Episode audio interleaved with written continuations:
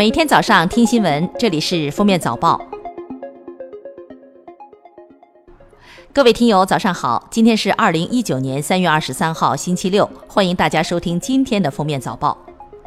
二十二号，国务院办公厅发布关于调整二零一九年劳动节假期安排的通知，今年五一放假四天。与此同时，五一出行的需求也应声上涨。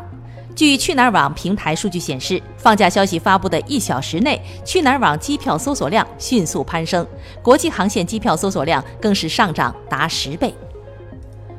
对于今年五一放假安排，国家发展改革委有关负责人说，劳动节适逢春夏相交，气候宜人，很多民众都希望在春暖花开的时候外出旅游、探亲、休闲。为了回应人民群众的呼声，做出这样的调整，充分体现出以人民为中心的发展思想，顺应了社情民意，有利于更好满足人民群众多元化、多样化的需求，进一步提升人民群众的获得感和幸福感。二零一九年四月十号零时起，全国铁路将实施新的列车运行图，调图后，北京南至青岛北将实施三小时以内到达。较调图前压缩四十九分钟，兰州西至北京西方向列车运行时间由八小时三十二分压缩至七小时二十二分。财政部、税务总局、海关总署联合发布关于深化增值税改革有关政策的公告，增值税一般纳税人发生增值税应税销售行为或者进口货物，原适用百分之六税率的，税率调整为百分之十三。原适用百分之十税率的税率调整为百分之九，自二零一九年四月一日起执行。据中央纪委国家监委驻国资委纪检监察组、四川省纪委监委消息，中国石油天然气集团有限公司原党组成员、副总经理李新华目前正接受审查调查。二十二日六时许，湖北枣阳市太平镇姚岗街发生驾车恶意撞人事件。一男子驾车冲撞路人后被警方击毙。二十二日下午，枣阳市人民政府通报称，初步查明，犯罪嫌疑人崔某在家中杀伤妻子、女儿后，驾车在姚岗社区街道冲撞行人，致六人死亡、八人受伤。二零一九年山东专升本考试作弊案，目前已抓获犯罪嫌疑人十四名。初步查明，犯罪嫌疑人吕某、管某某等人开考前在 QQ 上制造已有试题答案假象，招揽作弊考生，并提供考试作弊器。开考后，通过雇佣的考生偷拍发送试题，场外组织答题并推送答案，从中非法牟利，已涉嫌组织考试作弊罪。截至二十一号，三大运营商二零一八年财报悉数出炉。数据显示，三大运营商二零一八年营收一万四千零四十八点二亿元，净利一千四百九十二点四二亿元，经计算，平均日赚四点零九亿元。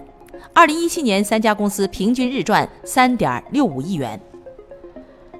贵州贵阳一名男子因欠下六万多元的赌债，竟狠心将自己一岁半的女儿以六万元的价格卖掉了，孩子母亲被蒙在鼓里，三个月才发现。发现以后，急忙报警求助。近日，民警成功将孩子从杭州找回，带回了他母亲的身边。近日，一名五十一岁女子将二十多种水果榨汁输入静脉养生的报道引起了关注。当地记者调查发现，此事另有隐情。据悉，医生曾表示，患者曾女士近期有精神异常，一直在家研究中医方面的知识，为治疗痛经而注射了姜蒜汁液。非之前报道的果汁，女士丈夫则透露妻子患有精神疾病。他当天下班回家后，发现妻子异常，家中还出现了一瓶不明液体的灌瓶后，才明白他做出了常人难以理解的行为。二十一号，据北京法院审判信息网公布的消息，李小璐起诉网友名誉权案胜诉。判决书显示，被告网友曾发布七篇李小璐的相关文章，目前都已删除。北京市朝阳区人民法院认为，被告发布涉事文章的行为构成对原告名誉权的侵犯，并判决被告需连续七日在新浪微博置顶发表致歉声明，向李小璐赔礼道歉，并赔偿李小璐精神损害抚慰金五万元。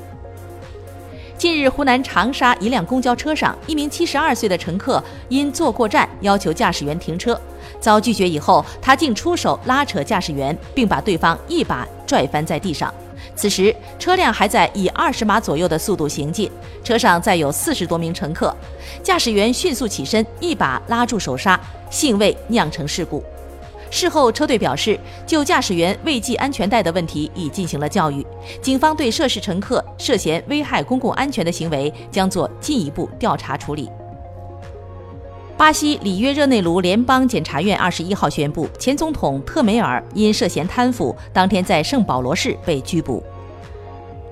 二十一号，欧洲理事会主席图斯克表示，欧盟二十七国一致同意英国方面此前提出的推迟脱欧请求。